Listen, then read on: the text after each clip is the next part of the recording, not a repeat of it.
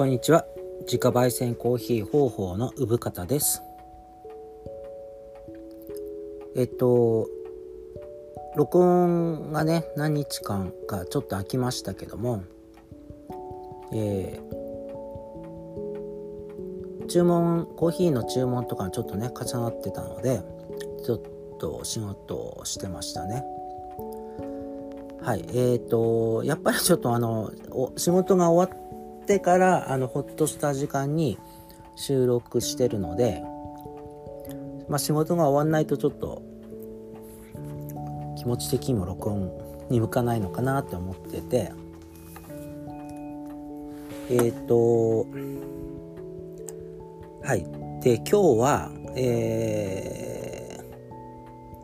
ー、まあいろんなことはあるんですけども、えー、今日は読書感想のまあ今日もっていうかやっていきたいんですけどもうね収録したんですよ。で まあ結構なんだろうな。えー、ボロクソ言ってますね。ボロクソ言ってるっていうかあの多分ね面白くない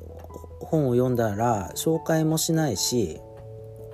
おすすめもできないしなんですけどすごく面白かったんですよ読んだら。なんだけどうーんすごく終盤 に不不満があってあのストーリー的なことじゃないですよ。うん。なんか安易な展開安易な盤面設定みたいなことで最後の10ページぐらいあったんですね。なんでそこ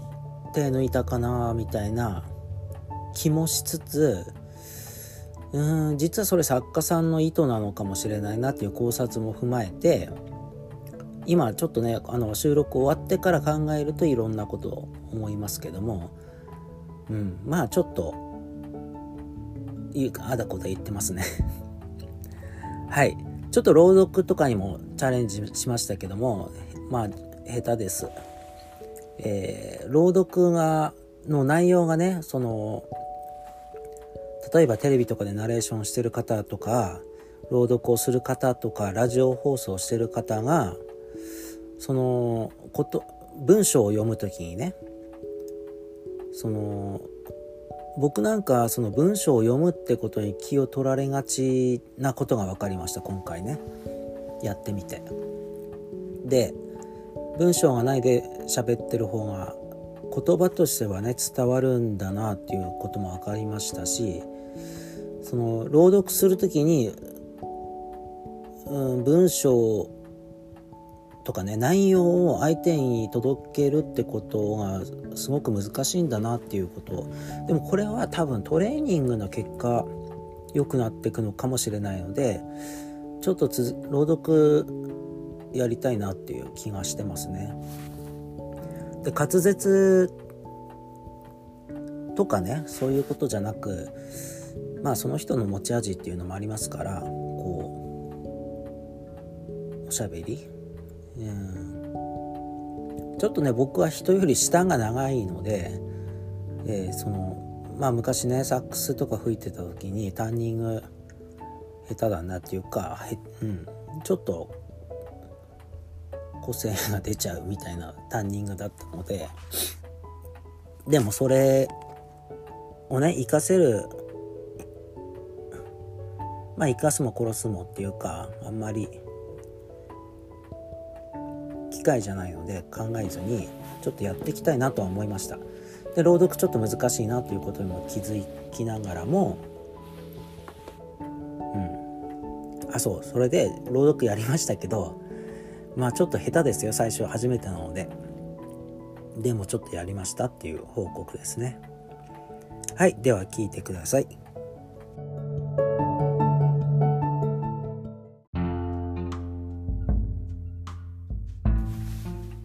今日はそれでまあちょっとね順次読んだ本を、えー、紹介していきたいなと思ってるんですけどね。はい。じゃあ今日は、まあ、文藝春秋から発行された「えー、最果て多比さん10代に共感するやつはみんな嘘つき」を読みました。えー、っとね最果て多比さんまあ有名になったので、まあ、ご存知だと思いますし、まあ、女性誌とかでもねエッセイとか書かれてたりするしまあ知ってる人は知ってると思うんですけどね。まあなんか名前いいですよね最果て多比あの多比ってカタカナですけどまあ並べて書くとこう漢字の死っていう感じに見えなくもないんですよね。うん、でこの方が、まあ、どういった方なのか画像あえん？写真とかで 僕は知らないんですね。おそらく女性だろう。おそらくちょっと年下ぐらいの作家さんかなっていう感じはします。まあ知らないんですよ本当に。あえー、86年生まれ神戸市生まれって書いてありました。うん。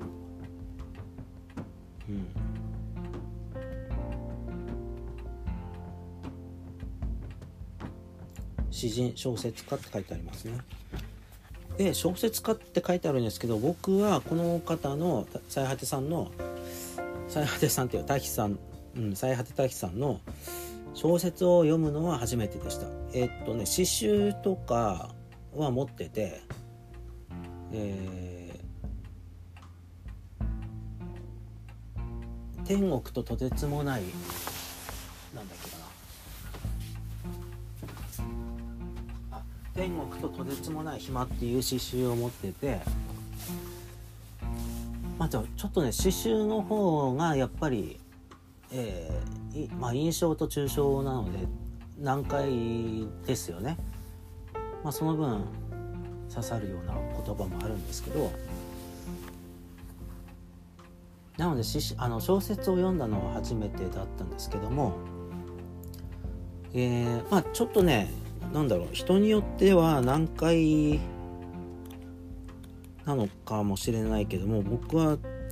何だろうそのとっても読みやすかったですね。こう会話も誰々がこう言った誰々がこう言ったっていう往復じゃなくて誰々がこう言ってた私はこういうふうに言うっていうなんかこう割とこう一人称からの立場の物言いが多くてもちろんやり取りはねあの何人かでやったりする時に会話は出てくるんだけどその会話をいちいちカカッコの中に収めてないというか、うん、なんかそういう文体とかも面白かったしすごく、えー、はっきり言ってしまうとめちゃ面白くてはまりましたドハマりしましたね。うん、でまあ結果的に、えー、なんだろうな5分の4とか3分の2以上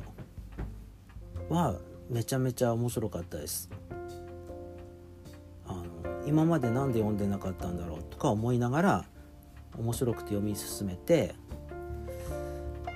2日ぐらいで読んだかなその寝る前とかにねちょっと眠くなったら閉じて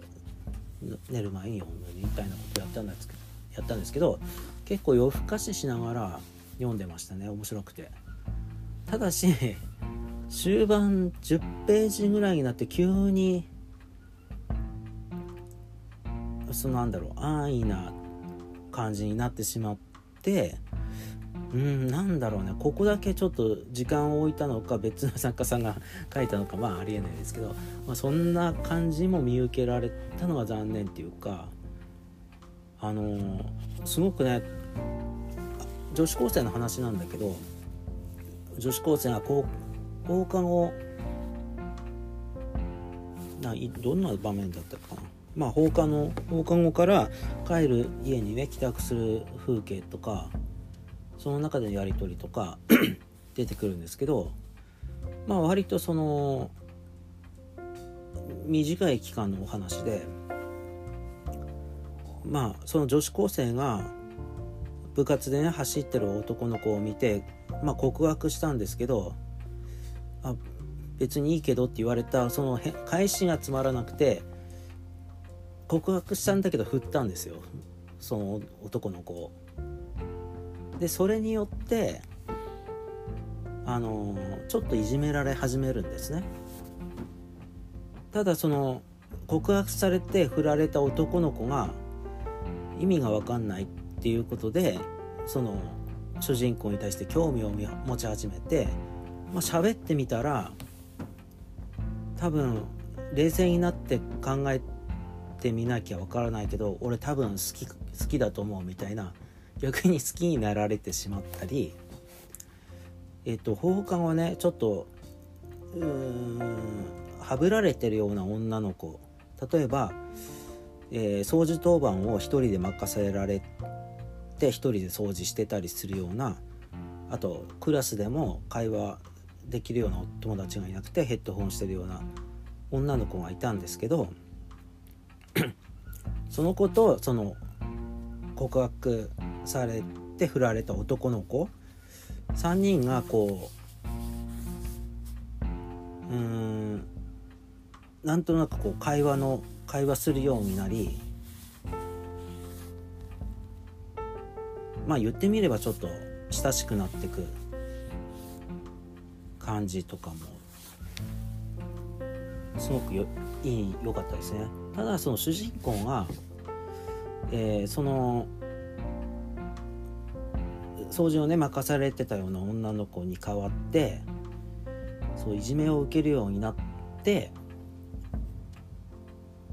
うんまあそのことに対して、まあ、読者はこの主人公はそんなことにこう片付くようなこと子じゃないだろうっていう見方をしながらもまあそれでもね傷ついたりしていくみたいな話の中で まあ、67年会わなかった兄が帰ってきて実家に帰ってきてその連れてきた彼女と結婚するっていう話なんだけど,、まあ、その彼女はそのお兄ちゃんの親友と一度だけ浮気をしちゃったらしいんだよね。その浮気した男の子まで連れてきちゃってて、まあもねまあ、親友を連れてきててそれはなぜかっていうとその男の人が えー、恋人あ好きだった人に自殺されてしまったがゆえに自分も自殺するかもしれない。とかいう理由で一緒にいるんだけどその自殺を止めるためにその彼女さんはその人と浮気をした。ってことにことなんですけどまあ一般的にはその浮気どんな理由があれ浮気することに 感化できないっていうのが普通だと思うんだけどその理性で理性とか感情によって自殺を止めようとしたんじゃなくてセックスで、えー、自殺を止めたその彼女に対してその主人公は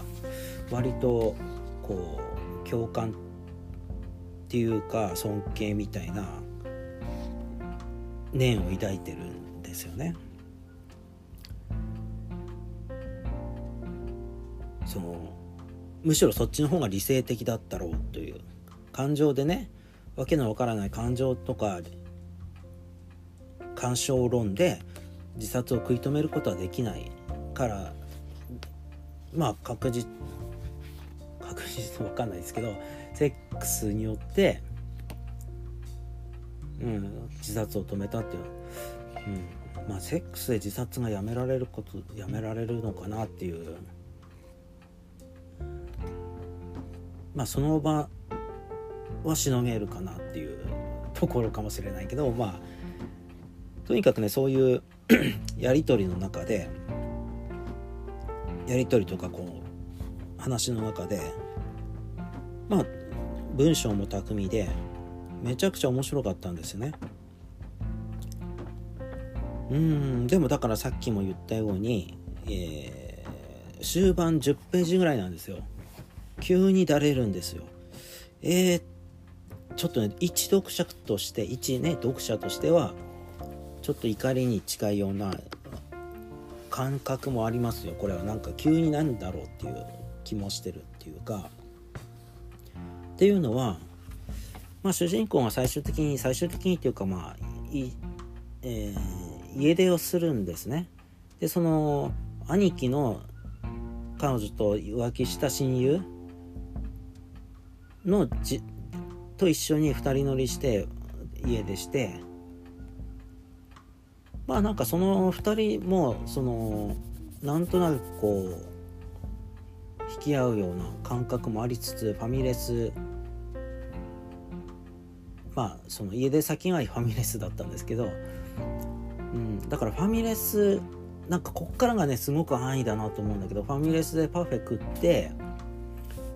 えー、ホットケーキとか食べてうんなんかやややや話すんですけどその前にその掃除を一人でさせられてたちょっとクラスからはぶられてるような女の子がそのファミレスに偶然出会わせるんですよね。それも学校では見たことないその私服に、えー、しかもギターを背負ってまあバンド活動をしてたっていうことなんですけどだから学校とは違う世界を持ってたからいじめられても平気だったんだっていうことについて主人公は何だろうちょっと怒りを覚えるっていうか寂しさを覚えるんですね。あまあでもそこはすごく秀逸だとは思うんですけどそのギターを担いだ女の子がもうがあまりになんだろう学校とのキャラクターとの違う違いとかまあ別人じゃないかみたいな感覚もあってまあそういうものかもしれないけどね。ただ主人公が急にファミレスの中で弱い精神が弱い感じがしたりするんですよね。でもなんかパフェ食ってホットケーキをつまんで話してる時になんか誰かが泣いたり笑ったりするとかなんかそのいじめられてた子に足踏まれたりするとかなんかね安易だなっていう表現がいくつもあってえー、なで兄貴が迎えに来てファミレスから出たらスーパームーンが出ててでそのスーパームーンが綺麗でなんか自殺しない人になったみたいななんか本当に安易だなっていう まあね読んでない人にこれ言あのなんだそれってじゃあ俺の話聞いてこの本興味あるから読んでみたいって思わないかもしれないですよね。最後10ページ取れるんですから。ただうんまあ面白いですよ。あのそこら辺の本よりは面白いなと思いましたよ。で巧みな部分もあるしそのそのだれる結局ねあのファミレス行って泣き笑いしてなんかスーパームーンとか見ちゃって感化されて当てられてちょっと強くなった気で気になるみたいないじめっ子を今度会った時ぶん殴ってやろうみたいな終わり方をしてるんですけどまあ僕なんかは安易だなって本当に思うんですよ。もっと、えー、精緻な書き方もうちょっとそのできる人なのになんでこ10ページ手抜いてんだっていう思ってるぐらいなんですよ。ただしただ10代の高校生はそういうものかもしれないなとは今もちょっと思い始めましたね。喋ってるうちに。うん。高校生でなんか本当になんかこうこうこうだからこういう風に強くなるとかはないですもんね。まあ高校生はそうだとしてもこの作者が、えー、ちょっと安易になったのは確かなのでこの本小説自体すごくもったいないっていうか最初めちゃくちゃ、まあ、最初っていうのはね5分の4面白いんですよめちゃくちゃまあストーリーをね追うものでもなくてただただその本としてちょっと僕はおすすめですね。どちらかと言ったら。なので読んでみてほしいですね。なんかケチョンケチョン言ってる気もするしまあなんだろう。ちょっと残念だなっていう気持ちは本当にあって。あの久々に面白い本だったのでね。うん。っていう気がします。まあそれでちょっとまあ本文をねこう朗読するのはちょっとナンセンスかなと思うんですよ。そのどんな場面かっていうのもわからないだろうしね。でまあ、読んでほしいんですけども、えー、まあこの題名がまず秀逸ですよね。10代に共感するやつはみんな嘘つき。でこの題名の意味っていうのはうんこれちょっと後書き後書き読もうかな。後書きちょっと読むんでそこから感じ取っていただきたいかなと思うんですけどまあちょっと僕の下手な朗読をちょっと短いうんまあどんぐらいになるか分かんないけど後書きちょっと切りのいいとこまで読みますね。本文ではないないですよ。はい。過去の君は君の所有物ではない。当たり前のそんなことを忘れてしまう10代の私のことはあしあ違う10代の私のことを私は一つも理解できていない。そう思っていなければあの頃の私があまりにもかわいそうだ。懐かしさという言葉で全てを曖昧にして、そして分かったつもりになるなら、それは自分への冒涜だって気づかなければならない。私は今の私以外何一つ自由にはできない。過去の私は正しくは私ではない。もうとっくに他人になった。理解なんてできるわけもなくコントロールもできるわけがなく今更懐かしいとか嫌いとか好きとか思うことすらずうずうしくて私は君とは無関係だと過去の私はまっすぐに私に伝えてくる君が今生きることもあの日生きたことも50年後に死にかけた自分が自分は充実していたと目をゆっくり閉じるためだけのそのためだけに積み重ねた過去でしかないのならそんなこと認めるわけにはいかない。青春という言葉の都合の良さを思い出す。10代という言葉モラトリアムという言葉が国入ってきたもの。めちゃくちゃ言って何にも整理がつかないまま終わった。あの時期を今更無理に整理をしてなんとなく理解したつもりになり胸ポケットにしまい込む。その行為の最低さを誰もして指摘はしてこない。今の今のためにしか未来のためにしか正しさや美しさは手にできないけれど私は過ぎていき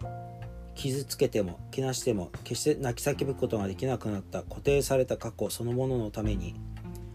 醜さも間違いも受け入れてしまいたいと思っている。私は自分が何を考えていたのかわからないよ何を思っていたのか何を何を正しさとして美しさとして抱いていたのかわからない。それで今の私は汚れたことになろうが過去を捨てたことになろうがわからないと私は正直に断言したい。私は辻褄合わせのために生きているんじゃない。死に滅裂な人生を生きている。それでいい。過去の自分を今と未来から今の自分を過去から未来から限界まで自由にしていたい。10代を終えると10代というものがどうしたって抽象的に見えて語りたくなってしまった。分かったつもりになりたくなっていた。それが10代の全ての人をそれから過去の自分自身を侮辱する行為だとどうしても傷傷つく気づくことができなかった。その時間を自分は生きてきたという。その事実はあまりにも大切で全てがそこを規定に動いているという錯覚すらあった。だからこそと思ってしまうんだ。積み重ねた過去の結果として集積として自分があると思いたい。たった一瞬の今しか自分にはないのだとしたらそれはあまりにも軽い気がした。でも生きてきたその月日を自分に背負わせてそれで本当に自分は尊い存在になれるんだろうか。ただ過去に縛り付けられて今というたった一つの空白を放棄してしまっただけなんじゃないだろうか。君がまばたきをした瞬間が尊い。それ以前にそれ以後に何をするのか何を考えているのか。そんなことをどうもうどうだっていいのだと言い切りたい。ちょっと時計待ちますね。はい、えー、続き読みます。君が瞬きをした瞬間が尊い。それ以前にそれ以後に何をするのか何を考えるのかそんなことをもうどうだっていいのだと言い切りたい。だって生きることは尊いから。生きることそのものが尊いんだから。人生の長い時間のことなど未来や過去のことなど今の私には今の君には実は少しも関係がない。はい。まあちょっとね朗読で内容がねあの入ってくるかっていうまあ僕の朗読のまずさがありますけども。うーん。要は作者のことですよね。主人公のことじゃなくて、まあ、作者が、えー、この話を書くときに、まあ、過去の自分に対して、えー、分かったつもりになるんじゃなくてその時の自分を尊い存在として、まあ、言ってしまえば別人格として、えー、語りたかったんじゃないかなと思いますね。しかしその今現在の自分っていうのはそういう過去の自分の積み重ねであったとしても、えー、分かったつもりになるなよっていうことなんですよね。でだから10代に共感するやつはみんな嘘つきっていうタイトルですけど、まあ、10代に共感する、まあ、自分が過ごしてきた時間に対して分かった気になってるやつほど何も分かってないんだよっていう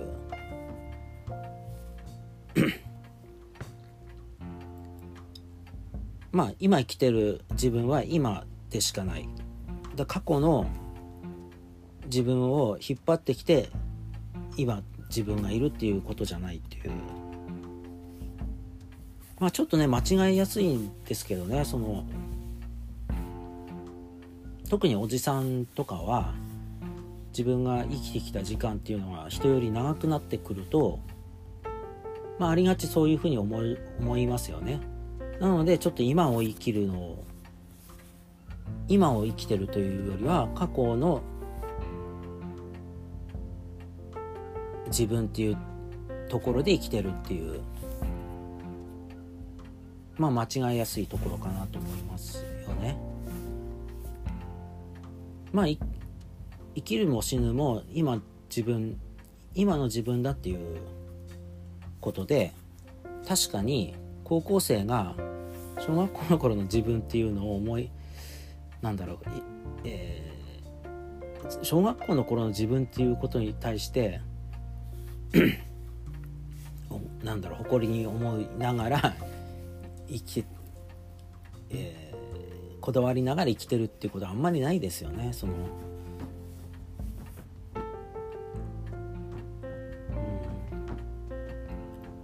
まあ知識とか経験とかっていうことでまあ蓄積される部分はあるにせよそうあんまりその予備知識のない時に生きてきた方が良かったのかもしれないですし実は予備知識なんて自分がね生きてる世界の中では本当に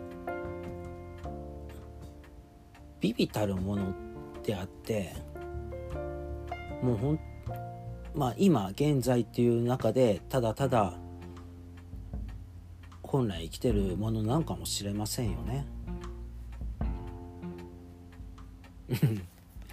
まあちょっとまあまあ面白かったです。で、あの後書きでね朗読した後書きであれですからあの本文はねあの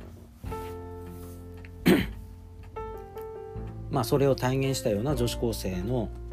お話でしたね。うん。まあでもねなんかファミレスに行ってパフェ食ってケーキ食って泣いたり笑ったり偶然友人に会ったりしてお兄ちゃんが迎えに来て店を出たらスーパームーンが出てて死の死な死なないと思ったとかってめちゃ安易ですよね。うん。だからそれまでの めちゃ安易なんだけどやっぱりでもそんまあそれそういうことなのかなあの現在でしか今でしかないって言ってるのかな。だからそれまでにそのファミレスに至るまでの話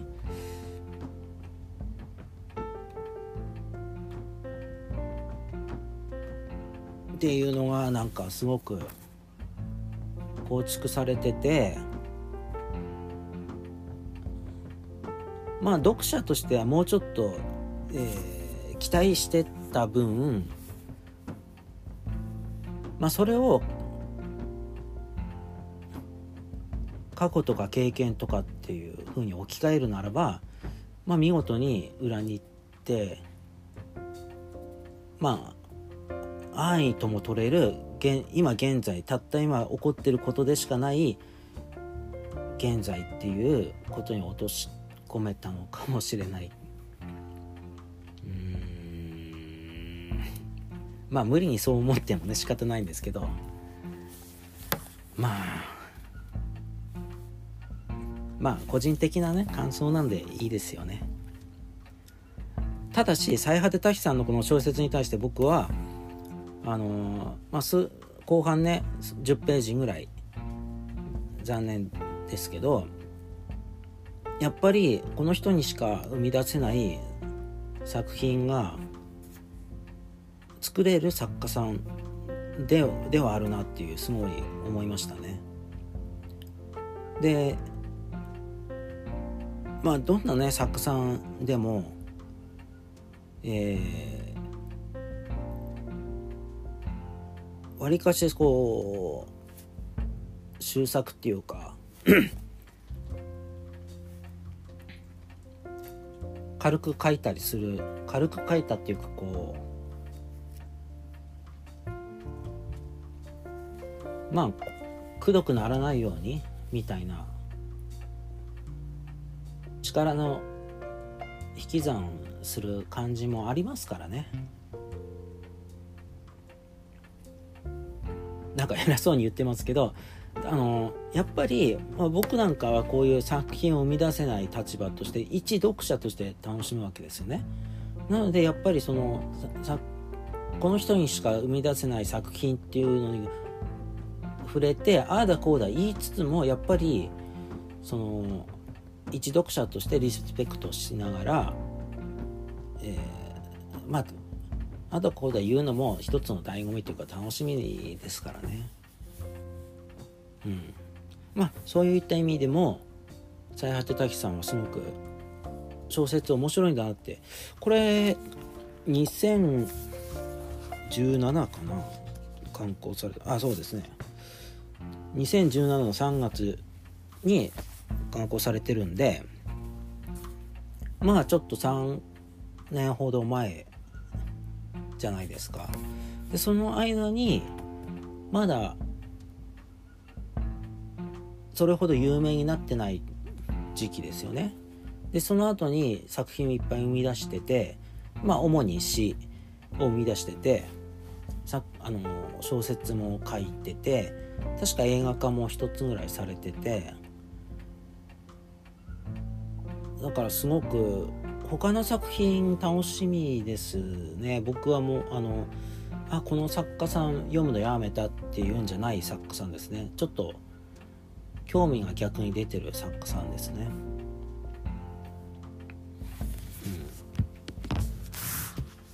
はいじゃあ今日はこんなところで。途中であのまあありがちですけど時計の音入っちゃってすいません。はいではまた。